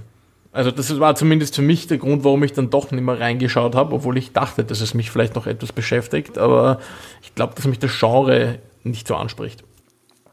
Okay, ähm, wir haben damals gesagt, es ist wie Counter-Strike, aber nur in dem Sinn, dass es Counter, wenn Counter-Strike heute rauskommen würde, würde es vielleicht so aussehen. Ja? Also von der grundsätzlichen Spielerfahrung finde ich, ist das jetzt nicht so nah an Counter-Strike sonst dran, sondern ja, zwei Teams, eine nicht allzu riesige Map und die treffen halt aufeinander, aber äh, es hat schon wesentlich mehr und wesentlich andere Spielerfahrung zu bieten als Counter-Strike, finde ich. Äh, ich. Ich, ich glaube wirklich, es liegt daran, dass wir einfach nicht alle das Spiel hatten. Ähm, das ist bei uns oft ein Problem, dass es halt einfach zwei bis drei Leute haben, ein Game und der vierte, dritte, vierte nicht. Äh, und dadurch wird halt wieder auf PUBG zurückgegriffen, weil das haben alle und mögen alle. Äh, und ich glaube, da ist ein bisschen Insurgency untergegangen in unserer Clique, deshalb. Ja, ich glaube, es würde auch ähm, am es mögen alle scheitern, weil ich glaube nicht, dass ich mich langfristig jetzt so hätte begeistern können für Insurgency. Okay. Ähm, wir sind jetzt schon mittendrin in den Games, die wir entweder nicht gespielt haben oder eben äh, ähm, nicht vollständig empfehlen können. Für mich ist da noch eins drinnen, das heißt Generation Zero, Mitte des Jahres rausgekommen. Äh, ein Spiel in den 80er Jahren in Schweden angesiedelt, konnte man Koop spielen, ist ein Shooter ähm, in, in dem ähm, eine ziemlich verlassene Welt, in der man aufwacht, von Robotern überrannt wird, von bis von, Riesenrobotern und und und. Und wir haben es ein paar Stunden gespielt und sehr gemocht. Haben dann auch im damaligen Podcast gesagt, was alles das Problem an dem Game ist, denn es wird irgendwann einfach mh, mm, weniger cool, als es sein könnte. Ich glaube, es ist weiterentwickelt worden, das ganze Jahr, aber ich habe nicht mehr reingeschaut. Ähm, und, und äh, was mich aber trotzdem dran positiv erinnert oder warum ich mich positiv daran erinnere und das jetzt hier nenne, ist einfach die Atmosphäre und das Setting hatte ich damals einfach schon sehr cool gefunden und auch die schiere Idee, wieder mal einen äh, Co-op-Story-Shooter zu spielen. Ja, Honorable Man, eine, eine ehrenhafte Nennung auch hier im Podcast würde ich äh, gerne aussprechen wollen für Generation Zero. Ja, Honorable Mention kann man dann übrigens auch The Blackout Club geben. Auch da ist eigentlich das Szenario interessant. Und die Idee, da irgendwie so Missionen als Gruppe zu erfüllen, um irgendwie die mehr oder weniger Zombie-Eltern ähm, wieder zu retten, äh, ganz nett. Leider gescheitert daran, zumindest äh, in dem Zustand, an den wir es gespielt haben, Dirk, an, an einem sehr repetitiven Spielprinzip, bei dem man immer das Gleiche macht. Richtig, und aber unsere, unsere Beschreibung damals unsere Beschreibung damals war ein Koop-Stealth-Shooter, der besser funktioniert, wenn man ohne Georg spielt. Ähm, ja, weil ihr einfach lahmarschig seid. ich habe unsere Missionen immer abgekürzt, statt irgendwie da ewig herum zu, zu hampeln. Mhm. Georg, ein bisschen mehr Entschlossenheit der langsamste hier. Mensch ist, den man sich vorstellen kann und in einem Stealth-Game, wo man so langsam wie möglich normalerweise vorgeht, das schnellste, den man sich vorstellen kann. Yep, get your shit together, man. Das ist so ein bisschen not okay, not okay. Ich not möchte okay. kurz noch ein kleines Spielchen einwerfen. Das haben auch äh, Tom und ich zusammen gespielt, beziehungsweise nicht zusammen, aber zur gleichen Zeit. Wir haben auch einen Podcast drüber gemacht. Und das ist Draugen. Kannst du dich noch dran erinnern? Ich kann mich dran erinnern äh, und, und, und ich in der, in der Rückerinnerung ist es, glaube ich, genauso ambivalent wie in der damaligen äh, Spielerfahrung. Äh, ich, ich, ich, es, ich, ich hätte gesagt, das Setting war cool. Und das war's. ja, das passt, ey, das passt super zusammen. Das Setting ist Bombe, das Spiel ist nicht existent, es ist er erstickt in seiner schönen Langeweile, es passiert nichts, es sagt nichts aus. Was Sorry, genau macht es dann zu einem Honorable Mention? Was ist so einer, weil es einfach so, so viel verschenktes Potenzial ist, das kannst du dir nicht vorstellen. Das ist wie wenn man, wenn man so eine ganz kleine Topfpflanze hat und einfach 40 Liter Wasser drauf gießt und dann sagt, jetzt wachs endlich, du Bitch. Und dann, als Ungefähr es fast so zu wachsen strong. beginnt, äh, lässt man äh, da mit einer Axt den, äh, den Stumpf weg. Äh, genau. Weil, weil das, der Schluss von dem Game völlig absurder Mist gewesen ist. Ja, also ähm, es ist allgemein, es ist total absurder Mist, weil es passiert einfach nichts in diesem Spiel. Ja, man kommt auf so eine verlassene Insel und man muss irgendwie rekapitulieren, warum die verlassen ist und wo irgendwie die Person ist, die man sucht. Aber okay. Und da wird man dann mit so einer Schizophrenie-Story irgendwie abgespeist, die, die, auch noch irgendwie alle Klischees bedient, die man sich vorstellt. Ja, die man von der ersten Sekunde an eigentlich erriechen kann. Ja, ähm, genau. Also es ist echt unnütz, das zu spielen. Aber da wollen wir jetzt nicht zu viele Worte drüber verlassen. Wir haben ein Spiel noch nicht genannt, das glaube ich schon genannt gehört, auch wenn wir schlussendlich nicht so begeistert waren. Aber die Outer Worlds. Ähm, das große Rollenspiel von Obsidian, das jetzt hier so im letzten Quartal, glaube ich, erschienen ist. Ähm, und das ich auch so unter Schade drum abgespeichert habe, weil so viel Potenzial, so ein schönes Setting und natürlich auch, ist jetzt nicht so wie bei Draugen, dass das Spiel gar nicht funktioniert hätte, aber ein bisschen zu viel Standardware für meinen Geschmack im spielerischen Bereich. Aber sonst in vielerlei Hinsicht natürlich schon ein spannendes Spiel gewesen ist. Wer hat's gespielt? Ich. Haha. Und ich muss ja, sagen, nope. obwohl ich so ambivalente Gefühle habe, ohne es ist das zweitmeiste gespielte, zweitmeist gespielte Solo-Player-Spiel von mir in diesem Jahr. ich würde es gerne spielen, weil als Fallout-Fan spricht mich das sehr an. Ja, was aber auch schon viel darüber sagt, welchen Stellenwert Solo-Spiele noch in meinem Gaming-Leben haben. Ja, ich finde auch, ist ein bisschen eine Überwindung mittlerweile, äh, in, in Solo-Spiele einzugehen. Ich, ich finde trotzdem, und das im, im, im, Rückblick, und da möchte ich jetzt auf das Spiel kommen, das der Sie vorher gesagt hat, als Outer World rausgekommen ist, ist auch ein anderes Rollenspiel rausgekommen und die Entscheidung war so, das eine zu spielen oder das andere. Und ich glaube, ich habe mich fürs Falsche entschieden. Ich habe die Outer Worlds gespielt, was okay war. Und ich wollte eigentlich, oder ich hätte wahrscheinlich eigentlich Disco Elysium spielen sollen. Hat das irgendjemand von euch getan? Nein. Nope.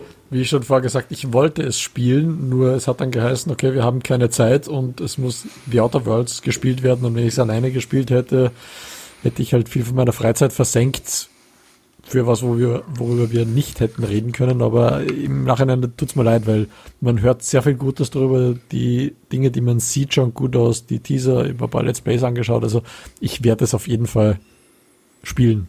Das ist ganz oben auf meiner Liste. Ja, es ist auch ganz oben auf meiner Liste, aber mich hat der Preis einfach geschockt. Weil? Es klingt so hart, aber es hat einfach, es kostet 45 Euro, regulärer Preis. Und das finde ich halt für, für ein Graphic Novel RPG mit so 15, 20 Stunden Spielzeit schon echt ambitioniert, gerade wenn es ein kleinerer Titel ist. Sorry, aber wenn ich da irgendwie für denselben Preis ein Outer Worlds bekomme, was einfach vom Scope her mir weitaus mehr bieten könnte, ja, also von der objektiven Erstbetrachtung, die ja nicht sehr tief ist, sondern sehr oberflächlich, aber so ist es halt, dann tendiere ich lieber irgendwie zu so einem Outer Worlds, gerade wenn ich es für 2,99 im Monat im Microsoft Game Pass bekomme. Also das war der Punkt, warum ich dann Disco Elysium erstmal zur Seite geschoben habe, aber es steht auch auf meiner I Want to Play It Liste. Ja, ich habe jetzt eigentlich nur mehr Spiele auf der Liste, die, die ich nicht spielen konnte, aber eigentlich wollte. Äh, Geht es da irgendjemandem noch anders oder gehen wir einfach in das Segment da Vollgas über? Ja, ich würde noch eine, eine, einen kleinen Titel einbringen, von dem mir äh, verboten wurde, ihn am Anfang zu nennen. Und zwar geht es um ein Game namens Temtem, äh, das jetzt schon länger in der Alpha war und im äh, Jänner in die Early Access Phase startet. Und es ist von einem französischen Indie-Entwickler namens Crema Games und man kann es am besten beschreiben als sehr, sehr von Pokémon inspiriert. Allerdings auf die gute Art und Weise, weil sie trotzdem was Eigenes draus machen. Dann gibt es eine persistente Multiplayer-Welt, wo man mit anderen Leuten was tun kann und demnächst auch die Möglichkeit, die Kampagne Koop zu spielen. Ähm, ich habe die Alpha-Version vor einer Weile gespielt und das auch sehr lange. Da war sie noch nicht so feature-complete, wie sie mittlerweile ist. Äh, und auch da hat es mich schon stundenlang wieder reingehaut mit Monster fangen, auftrainieren, gegen andere kämpfen und so. Also wer so Spiele wie Pokémon mag, ganz, ganz dringender Tipp, schaut euch Temtem an. Okay, das war eine Minute Sprechen über ein Spiel, das niemand jemals spielen oder kennen wird. Ähm, ja, äh, ein, ein, Spiel, das jeder kennt, aber wo ich nicht dazu gekommen bin, wenn man so will. Ähm, Age of Empires 2 Definitive Edition. Äh, es ist das, glaube ich, zweite oder sogar dritte Remake, wenn man das Fan-Rework ähm, mit einbezieht, äh, von Age of Empires 2. Ich wollte es eigentlich wieder kaufen und ich wollte es eigentlich wieder spielen. Irgendwie habe ich es dann aber trotzdem nicht übers Herz gebracht. Vielleicht ist jetzt mein, ist mit der HD Edition mein Hunger nach höher aufgelösten Age of Empires 2 doch schon gestillt. Hat es jemand von euch nicht nur über den Microsoft Game Pass bekommen, sondern auch gespielt? Ich habe es bekommen, ich habe es installiert, ich habe es runtergeladen, ich habe, glaube ich, die ersten zwei Missionen der Kampagne gespielt und seitdem nie wieder angefasst. Und es tut mir so leid, weil ich war so heiß drauf. Ich wollte es unbedingt spielen. Und es gibt es für 2,99 Euro im Monat im Microsoft Game Pass. das ist so ridiculous cheap. Ich, das ist so cheap, cheap, cheap. Und ich habe so Bock drauf, aber äh, wenn keiner von euch das spielt, das macht halt einfach nur Multiplayer Spaß, dann äh, werde ich es halt auch nicht mehr spielen, glaube ich. So hm, simpel. Wahrscheinlich, ich werde wahrscheinlich auch gleich auf den Pile of Shame mit eingereiht, wenn ich jetzt sage, ich fange ja, mit Age of Empires 2 einfach nichts mehr an. Ich habe das damals super geil gefunden, das gespielt und sehr, sehr lange und sehr, sehr viel gespielt. Ich berufe jetzt hier mit den, den, Weisenrat des Podcasts ein und äh, beantrage Schul auszuschlossen aus dieser Gruppe. mittlerweile tut es mir leid, ich hoffe und ich warte sehr dringend auf Age of Empires 4. Das bietet dann mir dann vielleicht wieder ein Erlebnis, mit dem ich etwas anfangen kann. Na, vielleicht schauen wir es uns nochmal an, äh, Konrad, wenn ich mal dazu komme, dass wir uns das geben. Äh, es, wird, es wird wieder die Phase kommen, wo wir Age of Empires spielen wollen. Die kommt verlässlich alle zwei Jahre für zwei Monate. Äh, und dann können wir uns ja mal die Edition gemeinsam anschauen, hätte ich gesagt. Ich bitte drum. Wololo. Wololo. Wololo. Georg, das darfst du nicht machen, wenn du nicht dabei bist. Das ist voll uh, Cultural Appropriation oder so. Ähm, ja, es gibt viele Spiele, die ich eigentlich gerne gespielt hätte und durch die ich gekommen bin. Und äh, ich glaube einfach, äh, ich glaube, neben Jedi Fallen Order, der einzige AAA-Titel, den ich so bezeichnen würde, der da mit drauf steht, ist The Division 2. Aus dem simplen Grund, dass ich die Tom Clancy-Settings trotz aller Absurdität mag und aus dem zweiten simplen Grund, dass der erste Teil eigentlich ziemlich lustig gewesen ist. Warum sind wir nie zu der Division 2 gekommen? Weil Ubisoft also, uns kein vernünftiges Testmuster geschickt hat. Ja gut, das hält uns ja auch sonst nicht immer vom Gamern ab. Boah, also ich, ich würde einfach sagen, ich habe befürchtet, dass Division 2 einfach more of the same von Division 1 wird und ja, wir haben Division 1 sehr, sehr lange gespielt und es war auch recht lustig, aber irgendwann einmal ist es dann halt vorbei mit dem Unterhaltungswert von diesem ewigen Grind, mach eine Mission, geh irgendwo in ein Gebäude, schieß auf Gegner, die unfassbar viel Munition fressen, bis sie umfallen. Erfreue dich sonst deines Lebens. Und äh, ich muss sagen, boah, das hat mich jetzt nicht angesprochen, in einem zweiten Teil noch einmal zu machen. Auch wenn das Szenario sehr geil ist. Das Szenario finde ich cool, aber was mich bei The Division immer schon, äh, was ich cool gefunden habe, ist die taktische Komponente der Gunfights, auch gegen die äh, NPCs, also gegen die Computergegner. Äh, das war eigentlich immer ganz cool, dass man da zumindest ausscheren musste, die richtigen Flanken finden musste, äh, sich ein bisschen was überlegen musste, auch in den, in den Kämpfen gegen die Gegner. Ähm, und äh, das ist etwas, das hätte sich für mich jetzt irgendwie nicht abgenutzt. Ja? Also das hätte ich schon ganz gern eigentlich wieder gespielt. Vielleicht wird es ja mal ein bisschen cheaper und wir schauen rein oder so. Ähm, ein anderes Spiel, weil ja von euch irgendwie nichts mehr kommt jetzt, aber wir haben schon noch ein bisschen was. Ähm, mhm, schon, schon, wird schon noch was kommen. Ja, dann mach mal den Mund auf, Sie. Okay, mach den Mund auf. Ähm, ein Spiel, das ich gerne spielen würde, aber nicht, weil ich es gerne spielen würde, sondern nur um es zu sehen, weil ich neugierig bin, ist ähm, Death Stranding. Weil eigentlich niemand so genau wusste, was es ist. Und jetzt, wo es draußen ist, es offensichtlich nur ein Postboten-Simulator ist. Ähm, aber ich bin trotzdem irgendwie stark interessiert, ob es jetzt wirklich der große Wurf ist oder ob es einfach nur ein Schwachsinn ist, der groß gehypt wurde.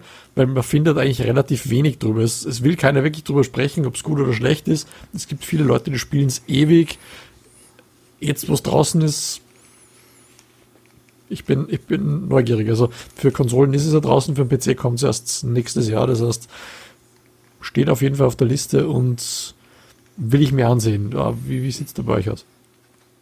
Das Ja, Marketing es- drumherum ist jedenfalls genial. Ich würde es auch spielen wollen, aber ich erwarte mir nicht viel davon. Es ist halt ein Hideo Kojima-Spiel.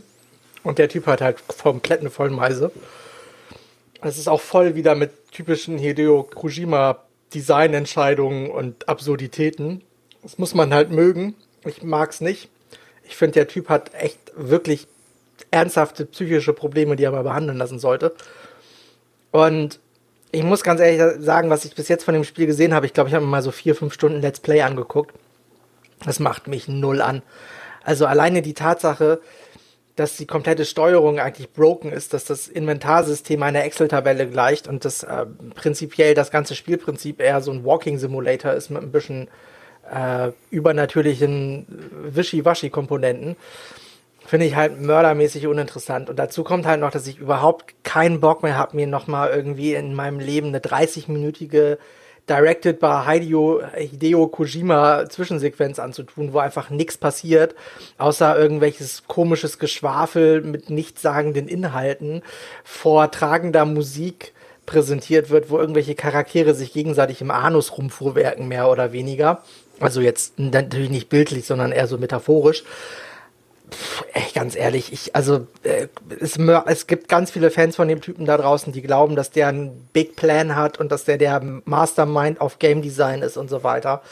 Aber wenn du dir die Spiele anguckst, klar, die Fachpresse sagt dann auch gerne so Sachen wie, es hat ein neues Genre erfunden, wo ich dann sage, ja, aber ein Genre, das nie jemand ernsthaft erfinden wollte, weil es einfach mörder boring ist. Ich brauch's nicht, ey. Also klar, es ist, ich, ich würde es mir angucken, wenn Sony sagt, hier ist ein Key, guck's dir an, würde ich sagen, jo, gerne gucke ich mir an, aber ich würd, kann dir genau sagen, nach fünf Stunden habe ich keinen Bock mehr auf den Rotz. Ich, ich muss sagen, vom ersten Trailer weg völlig uninteressiert dran gewesen.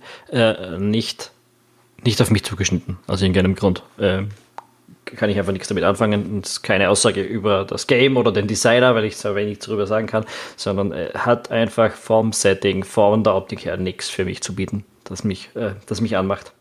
Anders als äh, das unglaubliche Gegenteil von dem Game. Children of Mortar. Äh, ein, ein Spiel, das ich schon gebackt habe auf Kickstarter vor, ich glaube, zwei Jahren oder so, das ich mittlerweile seit, ja, ich habe, seit wann ist es rausgekommen? Vier, fünf Monate muss es her sein. Da, seitdem, da, ich habe es am Tag 1 installiert, habe es auf dem auf dem Desktop liegen. Es ist, wartet nur darauf gestartet zu werden. Ich habe es bis jetzt noch nicht hingekriegt. Ist so ein 2D Roguelike ähm, Rollenspiel, mehr oder weniger. Äh, und mit Koop-Modus sogar. Ich würde es wahnsinnig gern mal mit euch spielen. Auch nicht dazu gekommen, leider. Ähm, aber hat auch ziemlich gute Kritiken gekriegt, eigentlich. Okay. Ich spur das an mir vorbeigegangen. Passt.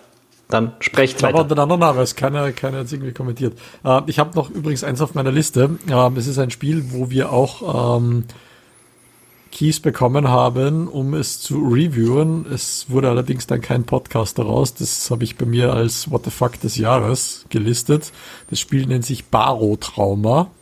Hat anfänglich ganz gut ausgeschaut. Also es ist effektiv ein, ein U-Boot-Simulator, ähm, wo man ähm, quasi alles, alles machen kann. Das ist, äh, es ist Perspektive von der Seite. Ähm, es gibt verschiedene Rollen ähm, auf diesem U-Boot. Das heißt, es gibt einen Kapitän, es gibt Mechaniker, es gibt ähm, Mediziner. Es spielt sich irgendwie so ähnlich wie Lovers in a Dangerous Space Time. Das heißt, man kann da drinnen herumlaufen und dann verschiedene ähm, Dinge dieses U-Boots bedienen. Nur ähm, die, die Steuerung ist so absurd kompliziert. Das Tutorial ist so absurd kompliziert. Ähm, ich habe das einige Stunden lang gespielt und äh, jedes Mal, wenn ich es irgendwie geschafft habe, das U-Boot abzudocken und ein Stück halt zu fahren, bin ich irgendwo dagegen gefahren und sofort abgesoffen. Also es ist, es ist unspielbar. Ja, als ich ich's gespielt habe, war es auch noch broken und so weiter. Also das ist halt, es hat einfach nicht funktioniert in, in mancher Hinsicht. Äh, Ja, ich hätte es gern gespielt, aber wenn man dann nicht, nicht vier, fünf, sechs Leute hat, die verstehen, wie das Spiel funktioniert, kann man sich beerdigen. Ja, aber es hilft auch nichts, wenn du dann äh, versuchst, eine, mit einer Schra Schraubenzieher etwas aufzumachen. Das geht halt einfach nicht. Und du schaust dir dann die, die Hilfe im, im Web an und da sagt dir, du sollst das mit dem Schraubenzieher aufmachen und das geht halt einfach nicht, weil das Game broken ist. Ähm, also ist, ist damals auch noch Early Access gewesen, muss ich dazu sagen. Äh, äh, aber hat mich deshalb dann nie wieder so richtig abgeholt. Ich habe es dir dann später eben auch angeschaut, wie diese groben Bugs behoben waren und wie es dann veröffentlicht wurde. Ähm, es hat dann funktioniert, so wie in den Tutorials eben erklärt wurde, aber wie gesagt trotzdem so absurd schwierig, dass es einfach mir zumindest keinen Spaß gemacht hat. Weißt du, was mich wundert, Sigi, gerade? Ich bin gerade so durch meine Steam-Bibliothek gefloatet und habe so geguckt, was dieses Jahr noch so rausgekommen ist, was ich aktiviert habe, was ich nicht gespielt habe und so weiter. Und bei mir steht da so ein Titel, der heißt Borderlands 3. Und du bist doch ein wahnsinniger Borderlands-Fan, oder? Ja, bin ich. Was hast du zu deiner Entschuldigung zu sagen? Was ich zu meiner Entschuldigung zu sagen habe, ähm, Epic. Mich interessiert es nicht, den Epic Store zu installieren ähm, und laufen zu haben wegen einem Titel. Und ganz ehrlich, ähm, Kleinkind also. Auch, auch wenn mich, mich Borderlands 3 jetzt schon interessieren würde, es ist nicht der große Wurf, den ich mir erwartet hätte. Es schaut aus wie Borderlands 2, es ist einfach nur Verlängerung der Story. Ähm, natürlich, es ist technisch moderner und neuer, aber aufgrund des Grafikstils und ähm, des Umfangs, es, ist, es hätte genauso ein DLC für Borderlands 2 sein können. Und mich hat einfach die, die Präsentation des Titels und die Argumentationslinie vom Randy Pitchford so dermaßen angekotzt, weil er eben den Deal mit Epic dann gerechtfertigt hat, obwohl die de facto vorher mit Valve verheiratet waren, es geheißen hat, ähm, dass es auf Steam kommt und dann doch den Rückzieher gemacht haben. Dass jetzt einfach warte, bis das Ding in Steam als Game of the Year Edition mit 28 DLCs rauskommt, wie es auch bei Borderlands 2 war, und dann werde ich das zocken. Und dann werde ich sicher wieder einige Stunden hinein versenken. Aber bei Borderlands 2 ewig viel Zeit rein versenkt, weil es wirklich unter Anführungszeichen der König der Loot-Shooter damals war. Aber ja, wie gesagt, Borderlands 3 war eher so meh bei der Ankündigung. Also es war jetzt nicht irgendwie so, dass ich gedacht habe, muss ich unbedingt haben. Da war einfach die Luft zu dem Zeitpunkt raus. Steam-Fanboy Siggy is not amused and really ja, pissed. Gesagt, Steam, Steam ist nur einer, einer der Gründe. Gut, die anderen hast du ja gesagt. gesagt genau, also fair wäre es gewesen, das Ding auf allen Plattformen zu veröffentlichen, nur wenn es auf Steam veröffentlicht worden wäre, hätte ich es wahrscheinlich ebenfalls nicht sofort right on gekauft. Einfach zu wenig Substanz da ist. Und zu wenig Innovation. Es ist, es ist dasselbe wieder, nur ja, es, es hätte DLC für Borderlands 2 sein können, einfach Season 3 oder ähnliches. Und das ist leider da die harte Wahrheit.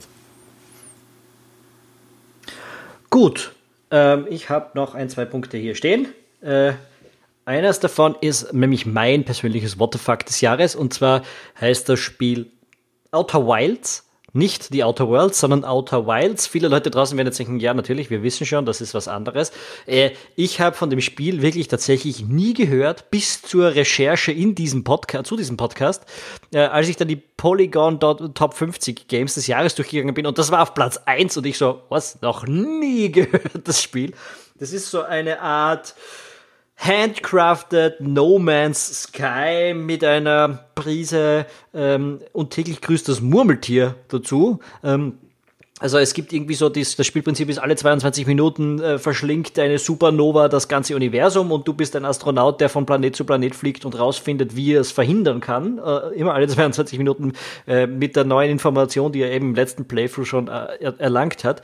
Klingt unheimlich cool, hat auch geil ausgeschaut in den Gameplay-Dings. Ist jetzt auf meiner Liste drauf, aber ich hab's komplett verpasst. Hat irgendwer von euch vorher davon gehört? Das gibt's nicht.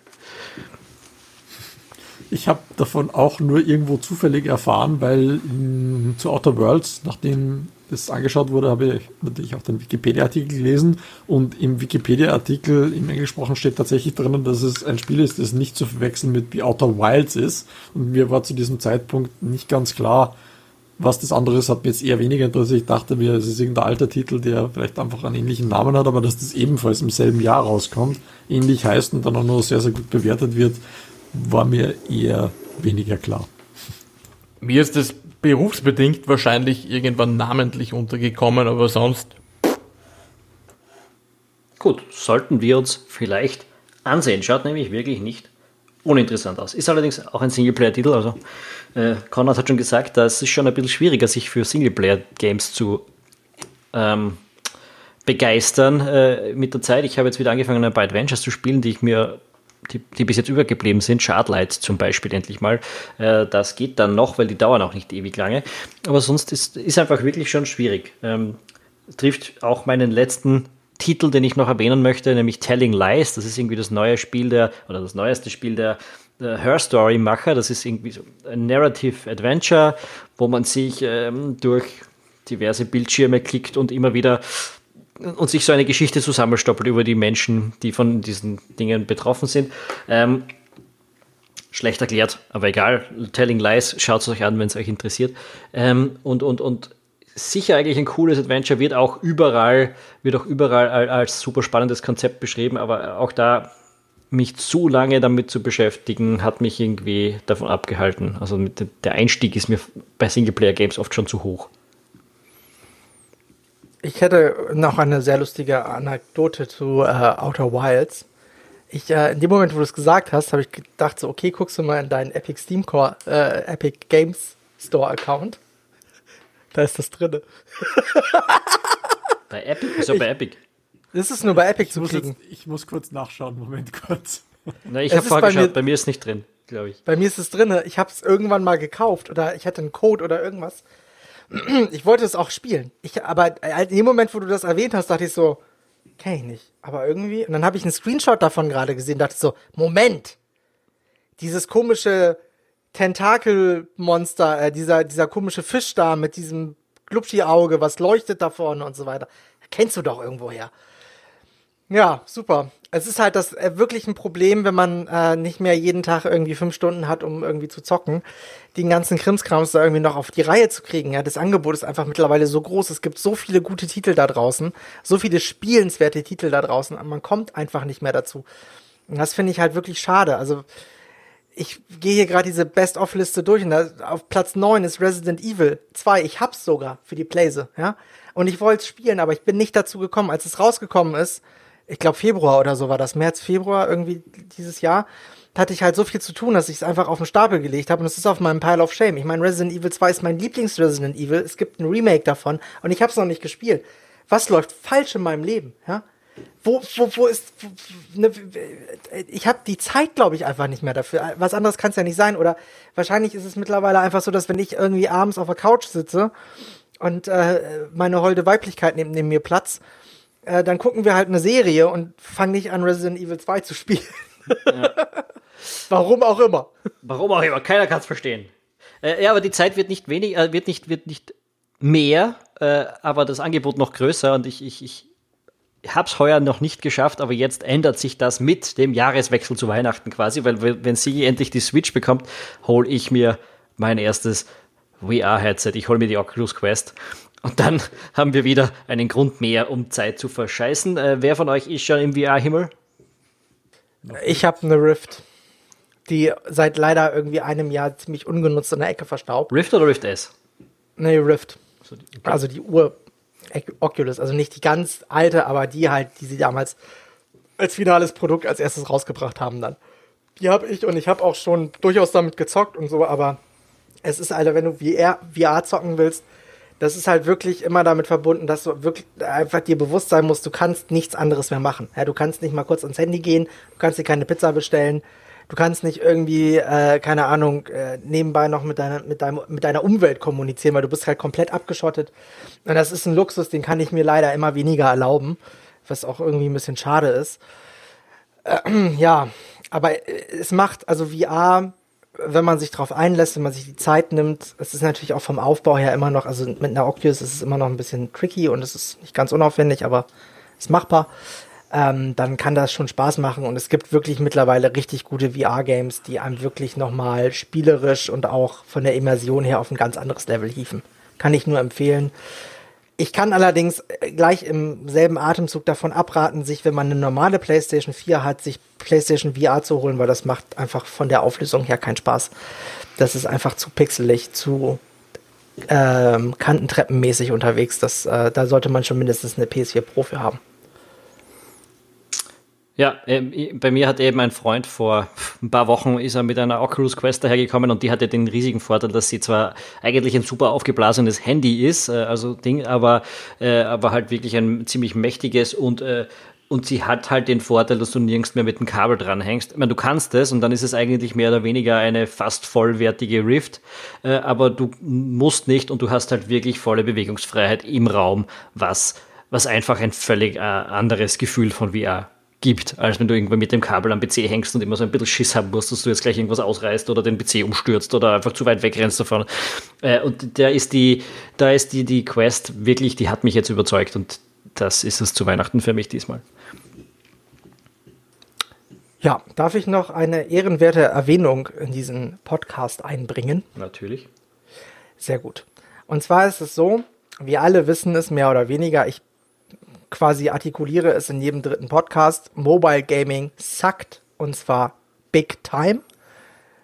Und wir wissen es nicht alle. Ja, ja, es gibt positive Ausnahmen, aber im Gros der Mobile Games ist ganz viel Pay to Win, äh, Free-to-Play, Abzock, Grotz dabei, wo du einfach ein Spiel, äh, ein äh, Monetarisierungsmodell spielst und kein Spiel. Und ähm, man kann über Apple sagen, was man will aber Apple hat dieses Jahr die Apple Arcade ausgerufen. Das ist ein Monthly Subscription Service für äh, alle iOS-Devices, ähm, für alle ähm, Mac-Devices, die äh, mindestens das aktuelle Betriebssystem unterstützen. Und man bekommt für 9,99 Euro im Monat eine Spielebibliothek, gerade im Mobile-Bereich, die vollgepackt ist mit wahnsinnig guten Spieleperlen, die sich alle lohnen, einmal zumindest anzuzocken. Bei vielen wird man hängen bleiben, das kann ich jetzt schon versprechen. Eins der krassesten oder besten Spiele, was man aktuell neben Oceanhorn 2, was so eine Art Zelda-Rip-Off ist, aber ein sehr guter Zelda-Rip-Off, ist Sayonara Wild Hearts. Das ist ein audiovisuell wahnsinnig krasser Ritt. Ähm, ist eine Art Rhythmusspiel, wobei Rhythmusspiel, das trifft es nicht so ganz. Es ist mehr so eine Erfahrung von Rhythmus. Ähm, es hat einen wahnsinnig guten Soundtrack, wenn man auf elektronische Musik steht. Es ist also einer der besten Soundtracks, die Videospiele haben können. Erinnert stark an Wipeout in gewissen Bereichen. Ähm, es, also wirklich, es lohnt sich, das zu zocken. Ist natürlich exklusiv leider in diesem Apple Arcade-Ding untergebracht gewesen. Einspruch, euer Ehren. Einspruch, euer Ehren. Hey, gewesen es gibt es auch mittlerweile für, äh, für die PS4, für Windows-PC, für die Switch und ähm, ja. Wie heißt das Ding? Äh, man sollte sich auf jeden Fall reinpfeifen, es ist wunderbar. Wie heißt das? Sayonara, Sayonara Wild Hearts. Wild Hearts. Okay. Ist super. Schau dir den Trailer an und du wirst es lieben. Okay, schaue ich mir. Da, da muss ich hier noch vielleicht ähm, der Vollständigkeit halber äh, erwähnen und auch nur damit äh, der Konrad ein wenig Ausschlag kriegt davon. Spiel über, ich spiele immer noch recht begeistert Arena of Valor, ein mobiles MOBA, und ich freue mich auch schon sehr auf League of Legends Wild Rift im kommenden Jahr. Wir sind sehr stolz auf unseren mobil-infected äh, Schul, der als einziger Mensch ja. gerne Handy-Games spielt. Man muss einfach, ich muss kurz noch hinzufügen, warum ich Apple Arcade so abfeiere, ist einfach, dass Apple hingegangen ist und gesagt hat, ey, wir nehmen einfach den ganzen Scheiß, der bei Mobile Games unfassbar nervt, raus. Ja, nämlich dieses ganze Pay to Win, dieses wie muss ein Entwickler Geld mit in, auf, in einem Markt verdienen, in dem keiner mehr für Spiele Geld ausgeben will. Und äh, Apple ist halt hingegangen und hat äh, wahnsinnig viele Entwickler auch gesigned und viele äh, Entwicklungen finanziert und so weiter, um halt eben exklusiven Content zu bekommen. Und es ist einfach, man muss es einfach so sagen, was, was Mobile Gaming angeht, ist mittlerweile das iOS die, das beste Device dafür, weil es einfach dort die meisten hochwertigen Mobile Games gibt. Period. Ja. Das, das Einzige, was mich da angefixt hätte, aber dafür kaufe ich mir eben keinen iOS-Device, äh, er ist Beneath Steels, das ist der Nachfolger von Beneath Steel Sky, äh, dieses Adventure von, von uh, Revolution Software, den Briten, ähm, das ja, glaube ich, nächstes Jahr irgendwann mal kommen soll, schon angekündigt ist. Genau, aber da bin ich auch mörderheiß drauf. Hm. Wird bei mir nicht hinhauen, dass ich mir einen Apple Device dafür kaufe. Mal schauen, ob vielleicht zufällig irgendeiner mal sonst wieder gebraucht wird. Okay, Leute, ich glaube, wir haben äh, eine sehr ausführliche Rückschau auf das vergangene Jahr abgegeben. Äh, ich sage jetzt einfach mal, niemand hat mir was zu sagen. Äh, ich lasse einfach nichts mehr zu. Für unsere Zuhörer, wenn ihr das nächste Mal wieder dabei sein möchtet, wenn wir mal nicht viel zu lange über ein Thema sprechen, dann abonniert unseren Podcast. Das geht überall, wo es Podcasts gibt, wo ihr gerne Podcasts hört. YouTube, Overcast, Castbox, iTunes, ähm, Spotify. Wir sind überall zu finden. Ähm, und natürlich äh, spielt mit uns auf rebel.at slash Discord. Wir spielen öfters Games gemeinsam. Das haben wir äh, mehrmals angedeutet heute. Und natürlich, ihr könnt uns jederzeit Feedback hinterlassen und uns folgen auf Facebook, auf Twitter und natürlich im Blog auf rebel.at, unserer Heimatadresse. Okay, ähm, damit hätten wir diesen Podcast äh, abgeschlossen. Wir hätten das Jahr 2019 abgeschlossen. Wir haben auch das Jahrzehnt abgeschlossen. Vielleicht schaffen wir demnächst auch mal einen Rückblick auf das, was in den letzten zehn Jahren passiert ist. Ähm, klug scheißen. Yes. Das Jahrzehnt endet erst nächstes Jahr. Kauft dir einen Schnuller, es interessiert niemanden. Ähm, passt, pfiat euch, Papa und tschüss. Ciao. Ciao. Auf Wiederhören.